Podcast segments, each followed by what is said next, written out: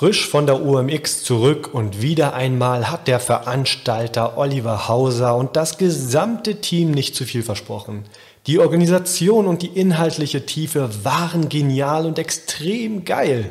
Wer jetzt mehr darüber erfahren will, was denn so gesagt wurde und warum sich das Ganze einfach lohnt, der bleibt einfach mal dran und genießt die folgenden 20 Minuten Business Fight Podcast. Ladies and Gentlemen.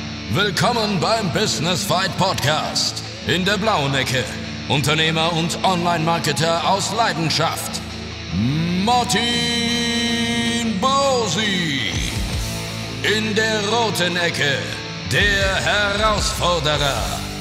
Das Daily Business. Lass den Kampf beginnen. Und wieder einmal begrüße ich dich ganz herzlich hier zum Business Fight Podcast. Mein Name ist Martin Brosi und ich war auf der OMX in Salzburg. Und darüber möchte ich heute ein bisschen sprechen. Bevor wir aber loslegen, möchte ich das Ganze mal kurz einordnen. Also ein, zwei Worte, warum eine Konferenz wie die OMX dich und dein Business einfach vorantreiben. Die Zahl der Menschen, die sich auf den Weg zu Vertriebsveranstaltungen und Motivationsseminaren begibt, steigt meiner Empfindung nach extrem an. Daran ist natürlich per se nichts verwerflich, nur ist Vertrieb nur ein Bestandteil deines Unternehmerlebens. Du brauchst auch etwas, was du den Kunden verkaufen kannst. Und hier kommen Konferenzen eben wie die OMX ins Spiel. Denn häufig mangelt es den teilweise sehr jungen Gründern an Fachwissen zu ihrem Thema. Dafür meinen sie aber eben, naja, Vertriebsgenies zu sein. Ich glaube, ihr wisst, auf welche Szene ich anspreche oder abziele. Ich kann nur jeden ans Herz legen, als erstes das fachliche Fundament zu legen und dann sich im Vertrieb zu schulen. Denn der geilste Vertrieb nützt dir einfach nichts, wenn du keine Ahnung hast. Aber das ist nur meine Sichtweise und wenn du davon jetzt mehr erfahren möchtest, dann höre weiter fleißig zu, denn wir steigen direkt ein. Also die Keynote von Clemens Gibicki, mentale Transformation aus der analogen Geschichte lernen und die digital vernetzte Zukunft zu managen. Ja, da fangen wir mal mit dem ersten Bild an, was sich bei mir eingebrannt hat. Bis zum 3. September 1967 existierte in Schweden Linksverkehr. Allerdings haben die Fahrer auch links gesessen und dann wurde der Verkehr von heute auf morgen, natürlich wurde darüber vorab informiert, auf Rechtsverkehr umgestellt. Und einige Stunden später hat so ein Fotograf eine Straße in Schweden fotografiert und es herrschte das blanke Chaos.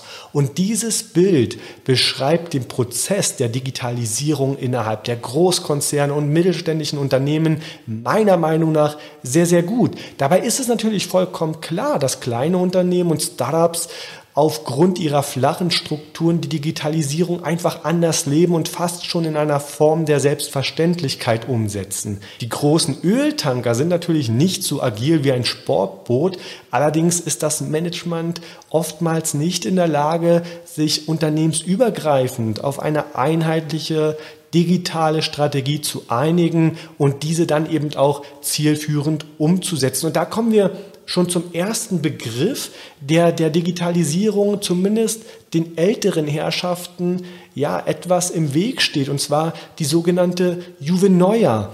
Juve Neuer beschreibt die Kritik der älteren Generation an die Jugend und ist symptomatisch für die scheiternde Digitalisierung in Deutschland. Eine Jugend, die im digitalen Zeitalter aufgewachsen ist und eine ältere Generation, die an alten Sitten und Gebräuchen festhält. Sinnbildlich dafür die Menschen in der S- und U-Bahn. Während alle auf ihr Smartphone schauen, liest ein älterer Mann Zeitung. Und was man sich bei diesem Bild fragen muss, Möchte man in diese alte Zeit zurück oder doch lieber künftig Inhalte auf den Smartphone statt eben auf der Zeitung konsumieren? Der Grund, warum wir alle an unserem Smartphone sitzen oder daran hängen, ist, weil uns das Smartphone das machen lässt, was wir schon immer machen wollten. Ja, wenn ich heute Alexa einfach fragen kann, wie das Wetter wird, würde ich doch heute keine Printausgabe meiner regionalen Zeitung abonnieren, um zu wissen, wie das Wetter wird. Interessant übrigens nebenbei zum Wort Alexa oder zum Namen Alexa. Also 2015 wurden in den USA noch circa an 6050 Neugeborene der Name Alexa vergeben. Als dann im Juni 2015 Amazons virtuelle Assistent Alexa herauskam, wurden 2016 nur noch 4766 Babys Alexa getauft und 2018 dann nur noch 3053 Babys. Also interessant, welchen Einfluss die Digitalisierung tatsächlich auf unser Leben hat. Kommen wir mal zum nächsten Unterpunkt innerhalb dieser Keynote und zwar Datenschutz in Deutschland. Die Globalisierung ist das Ergebnis der Optimierung der Wertschöpfungskette deutscher Autobauer und anderer Hersteller von physischen Produkten. Diese Strukturen sind in den Unternehmen verankert. Allerdings muss innerhalb der Digitalisierung eben komplett neu gedacht werden. Die Kommunikationsebene ist längst nicht mehr vertikal, also von oben herab, sondern horizontal. Während sich also Facebook, Amazon, Alphabet, Apple und andere US-Konzerne und asiatische Firmen die Liste der größten Tech-Unternehmen dominieren, fällt Europa mit seinem Regulierungswahn hinten ab. Ich habe es um ganz ehrlich zu sein, nie verstanden, wenn Gesprächspartner mir erklären, wie sehr ihnen die neue Welt doch Angst macht. Ja, so dieses Retargeting in der Werbebranche, Standortbestimmung durch Unternehmen, der gläserne Bürger für internationale Konzerne. Daran sehe ich persönlich eine Chance, ja, eine Chance, die mir mein Leben besser macht. Wenn ihr mir also Werbung anzeigt, dann doch bitte Werbung, die zu mir passt. Wenn ihr mir einen Bäcker auf einer Karte zeigt, dann doch bitte in meiner Nähe. Und genau das ist der springende Punkt. Alle, die immer behaupten, dass wir die Daten nicht rausgeben dürfen und uns vor der Gier der Großkonzerne schützen sollen, kann ich nur sagen, dass ihr dafür auch etwas erhaltet, nämlich einen verdammt geilen Service. Oder möchte jemand während der Autofahrt wieder die Karte herausholen, statt das Navigationssystem zu nutzen? Ich persönlich nicht. Worum es nicht geht, Datenmissbrauch. Dafür muss es sinnvolle Regeln geben und jeder einzelne Fall von Datenmissbrauch gehört verfolgt und bestraft. Aber bitte, liebe EU und liebe nationalen Parlamente, stellt doch nicht jedes Unternehmen unter Generalverdacht und übertreibt es mit der Regulierung. Während wir Deutschen uns über Datensicherheit unterhalten, wird auf den anderen Kontinenten die Wirtschaft von morgen kreiert. Ich wette bei jedem Gesetz, lachen sich die Staatschefs anderer Länder dumm und dämlich. Was hier in Europa ja, und bei uns Deutschen abgeht, lässt sich ganz gut ja, mit der ersten Postkarte erklären. Die wurde nämlich 1869 aus Österreich-Ungarn verschickt. Ja, und was haben natürlich die Deutschen gemacht? Die haben das erstmal abgelehnt, wegen der offenen Lesbarkeit. Irgendwie schließt sich jetzt hier auch der Kreis mit der Juve Neuer. Wir müssen als Wirtschaftsstandort offen werden. Das beginnt aber im Kopf eines jeden Einzelnen. Wir können uns nicht ewig auf die Errungenschaften der Vergangenheit ausruhen. Das waren so die Kernelemente, die ich mitgenommen habe aus der Keynote. Und ich muss sagen, wunderbare Keynote, also großes Lob und ich hoffe, ich sehe ihn öfters mal wieder reden auf anderen Konferenzen. Allerdings sagt er selber, dass er nicht so oft als, äh, als Speaker tätig ist, aber das kann sich ja künftig auch ändern. Als nächstes habe ich mir dann noch die Einblicke vom Ecosia-Gründer Christian Kroll angeschaut, also wie wichtig sind alternative Suchmaschinen. Und auf diesen Vortrag habe ich mich persönlich wirklich sehr gefreut, weil ich die Entwicklung der alternativen Suchmaschine, also jetzt hier Ecosia und die Philosophie des Teams sehr wertschätzend finde. Also ich kaufe Christian Kroll alles ab, was er sagt. Also auf mich macht er wirklich einen sehr authentischen Eindruck. Und mit Ecosia konnte er nun knapp 75 Millionen Bäume pflanzen. Interessant fand ich hierbei, oder zumindest war es mir neu, dass nach einem Jahr auch geprüft wird, also in Anführungsstrichen geprüft wird, wie sich dieser Baum dann eben entwickelt hat, also wie deren Wachstum war. Inhaltlich habe ich mir vielleicht ja eine größere Vision gewünscht, aber vielleicht ist es auch schwer, denn mit 45 engagierten Menschen ist es natürlich im Vergleich zu Google und Co einfach nicht möglich, größer zu träumen. Was er sehr anschaulich und nachvollziehbar erklärt hat, war, dass die Nutzer von Ecosia auf Nachhaltigkeit setzen und ein höheres Einkommen generieren, weshalb es sich dann doch lohnt, bei Ecosia zu werben, also beziehungsweise Ads zu schalten. Das werden wir auch für unsere Singlebörse vegane-singles.de ausprobieren. Ich glaube, besser kannst du deine Zielgruppe zu akzeptablen Klickpreisen auch nicht erreichen. Denn sind wir ehrlich, Ecosia ist bei vielen SEA-Lern natürlich noch wahrscheinlich unterm Radar. Also hier glaube ich, kann man noch wirklich was reißen. Ich glaube, darin liegt auch der Vorteil von Ecosia für die SEAler da draußen. Als SEO auf Ecosia bzw. Bing zu optimieren, empfinde ich aktuell noch als nicht so wichtig. Das kann für manche funktionieren, aber zumindest bei unseren Kunden sehe ich da noch keine Notwendigkeit.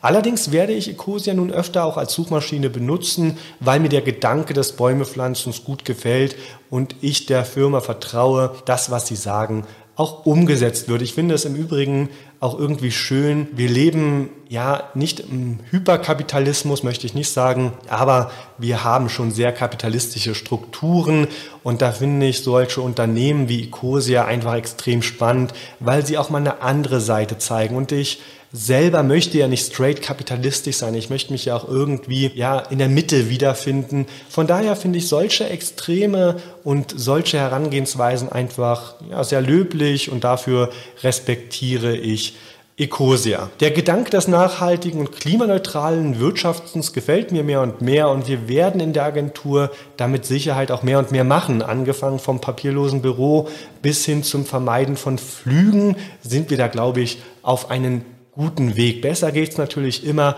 aber das kommt mit Sicherheit mit der Zeit. Dann gab es noch die sogenannten Online-Marketing-Quickies. Da hat jeder Speaker sieben Minuten Zeit, ein Thema zu behandeln. Und ich fand es wirklich sehr erfrischend und hoffe, dass sich dieser Test in diesem Jahr in den nächsten Jahren auf der OMX dann eben auch durchsetzt. So hat zum Beispiel der Eike Kewitz in sieben Minuten ein vernünftiges Texter-Briefing vorgestellt. Auch dafür lohnt sich schon der Eintritt zur OMX. Denn sind wir mal ehrlich, wie es denn nun wirklich geht, wissen von mir aus die alten Hasen. Aber Neulinge in der Branche suchen da oft auch nach einem Kompass, ja, beziehungsweise nach einer Orientierung einer richtigen Richtung. Oder der Vortrag von Hans Jung. Wie immer einwandfrei und mit spannenden Inhalten, so war mir bis dato nicht klar, dass die Position der H1 in der Mobile Search ein Ranking-Faktor darstellt. Er hat verschiedene Tests gemacht und kam zum Ergebnis, dass die H1 immer above the fold stehen muss, also nicht erst ein großes Bild und dann die H1, sondern direkt oben. War mir persönlich neu und danke Hans für diese interessante Erkenntnis. Kommen wir mal kurz zur Vorgehensweise und zur Vorbereitung von Vorträgen. Hier habe ich jetzt auch ein bisschen Kritik verpackt, aber ich denke, ein bisschen kritisch darf man auch sein bei so einer gelungenen Konferenz. Also mein absolutes Highlight war ja der Vortrag von Robert Seeger. Ich habe einige Vorträge von Ihnen bereits gehört und bin immer wieder verblüfft, wie geil dieser Typ vorträgt. Also inhaltliche Tiefe gepaart mit Entertainment pur. Aber auch die bereits besprochene Keynote von Clemens Skibicki war wirklich exzellent, auch exzellent vorbereitet und eben auch exzellent umgesetzt. Diesen Anspruch muss man als Speaker meiner Meinung nach haben. Der Entertainment-Faktor kommt aber nur, wenn du dich extrem gut vorbereitest und daran bewusst, also proaktiv arbeitest. Das Line-up der OMX war extrem gut, weshalb ich auch immer gerne bei Oliver Hausers Veranstaltungen bin. Lediglich zwei Vorträge konnten meine Erwartungen nicht erfüllen. Da möchte ich jetzt natürlich nicht mit dem Finger auf andere zeigen, aber als Besucher der OMX habe ich einen hohen Anspruch und das wissen auch die Speaker. Da kann man meiner Meinung nach keine 0815 Inhalte oder 0815 Kram auf so einer ja, exzellenten und outstanding Konferenz bringen. Da habe ich mir ein bisschen mehr erhofft. Allerdings kann man es natürlich nicht jedem recht machen. Nur wer eben auf der OMX spricht, sollte schon etwas bieten und auch in der Art und Weise des Vortrags und in der Präsentation routiniert sein. Also gerade wenn der Vortragende auf Slides schaut und die Slides selbst mit Sachen vollpackt, ja, das macht bei mir immer so ein gewisses Unverständnis breit oder es macht sich bei mir Unverständnis breit. Vielleicht sollte man dann doch vorher auf Konferenzen wie die Campix, Contentix oder auf Barcamps oder regionalen Veranstaltungen das Speaker-Dasein üben. Das ist im Übrigen völlig legitim, ja, denn niemand wird als Speaker geboren, sondern das ist harte und langjährige Arbeit. Aber an dieser Stelle möchte ich auch noch den Hinweis an alle Chefs da draußen geben, weil es mir immer wieder auffällt, ja, so in Gesprächen mit anderen Speakern, dass sie die Vorträge in ihrer Freizeit vorbereiten müssen. Und das sage ich nur echt jetzt. Also da präsentiert ein Speaker euer Unternehmen vor hunderten Multiplikatoren und ihr räumt ihnen keine Zeit für die Vorbereitung ein. Also sorry, das ist für mich wirklich ein Unding. Ja, dann kommen wir mal kurz zum Thema True Fruits. Ich möchte das jetzt gar nicht ausschlachten oder zu viel darüber sagen, aber True Fruits war auf der Konferenz natürlich ein Thema und bewusst habe ich mich mit einigen Frauen darüber unterhalten und durchgängig war es dann doch eher Unverständnis, dass sich einige über die Einladung von Nicolas Leclou aufgeregt hatten. Um ehrlich zu sein, habe ich nicht einen getroffen, der meinte, Nicolas Leclou ist ein Rassist oder Sexist. Im Gegenteil, einige kannten ihn persönlich und meinten nur, wer ihn kennt, wird merken, dass er alles andere als das ist, was ihm unterstellt wird. Was lernen wir daraus? Nicht vorher abstempeln, sondern mal miteinander sprechen. Aber diese Eigenschaft scheint einigen wirklich abhanden gekommen zu sein. Sehr schade, vor allem für Oliver und seine Frau und dem ganzen Team hinter der OMX, die sich im Vorfeld dann eben nicht zu 100 Prozent auf die OMX konzentrieren konnten, sondern sich dann mit so einem Scheiß in Anführungsstrichen und bitte entschuldigt, diese Ausdrucksweise herumschlagen mussten. Was ist auf so einer Konferenz immer noch wichtig? Ja, die Gespräche was soll ich sagen, interessant wie immer. Und das ist kein Standardsatz, sondern ich habe das Gefühl, desto länger ich zumindest in der Branche bin, desto geiler werden die Gesprächsinhalte. Hier kann ich es nur jedem empfehlen, sich selbst zu überwinden und proaktiv neue Leute kennenzulernen und abseits der Vorträge sich mit anderen auszutauschen. Das bedeutet immer, dass man die eigene Komfortzone verlassen muss. Und ja, das kann auch sehr anstrengend sein, aber es lohnt sich wirklich immer wieder. Auch Abendveranstaltungen sind Pflicht. Wenn du Leute kennenlernen willst, benötigt ihr positive Momente und solche Abendveranstaltungen eignen sich perfekt dafür. Und bitte habe keine Angst davor, dass du inhaltlich nicht mithalten kannst. Diese Angst ist unbegründet. Zumindest habe ich es noch nie erlebt, dass jemand für etwas ausgelacht wurde, was er eben gesagt hat. Ja, also von daher trau dich, Geh auf die Abendveranstaltung, spreche mal proaktiv andere Menschen an. Du wirst es hinterher auf keinen Fall bereuen. Ja, und lohnt sich denn nun ja, der Besuch der OMX? Die OMX kostet nicht wenig Geld. Aber bereits nach dem ersten Vortrag hatte ich das Geld locker drin. Die Sachen, die dort vermittelt werden, sind jeden Cent wert. Du musst dich aber darauf einlassen. Wenn du mit Scheuklappen durch so eine Konferenz läufst, dann bringt dir das Ganze überhaupt nichts. Sei offen für neue Dinge und andere Perspektiven.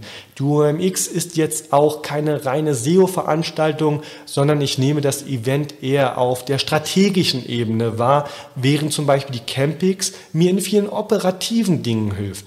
Außerdem baust du dir ein eigenes Netzwerk an fähigen Menschen auf, was dir in deiner Arbeit einfach enorm weiterhelfen wird. Natürlich wird man bei Konferenzen immer aus dem Alltag herausgerissen. Aber wahrscheinlich ist es auch gut so, denn so hast du mal Zeit und so geht es mir zumindest, über Dinge nachzudenken und sich auch neu zu sortieren. Für mich ging es dann einen Tag später direkt nach München auf ein kleines Pokerturnier, weshalb ich leider die grandiose zehnjährige Feier der SEOCom verpasst habe. Aber im nächsten Jahr bin ich bestimmt wieder dabei und plant auch gerne einen Tag länger ein, denn Salzburg ist wirklich eine wunderschöne Stadt. Ich habe mich ausschließlich von Mozartkugeln ernährt. Ja, das war schon das kurze Recap. Ich möchte mich nochmal bei allen bedanken. Ich werde alle auch nochmal vertaggen dann im Facebook-Post und möchte Oliver Hauser und sein Team dazu gratulieren, dass es wieder mal eine sehr, sehr gelungene Veranstaltung war. Eine Veranstaltung, die bei vielen, glaube ich, noch unter dem Radar läuft, aber es lohnt sich wirklich hinzugehen. Schaut euch ein, zwei geile Vorträge an und das Geld ist locker drin. Redet mit den Menschen und das Geld ist locker drin. Also hier gibt es eigentlich keine Ausrede mehr. Und dann hoffe ich und würde mich sogar freuen, wenn wir uns vielleicht auf der nächsten UMX mal persönlich kennenlernen würden. In diesem Sinne, das war der heutige Business Fight Podcast und dann bis zum nächsten Dienstag. Der heutige Kampf gegen die Herausforderung im Daily Business ist zu Ende, aber die Schlacht geht weiter. Für weitere spannende Folgen vom Business Fight Podcast abonniere uns und lasse uns eine Bewertung da. Business Fight, mein Kampf gegen die täglichen Herausforderungen des Unternehmertums.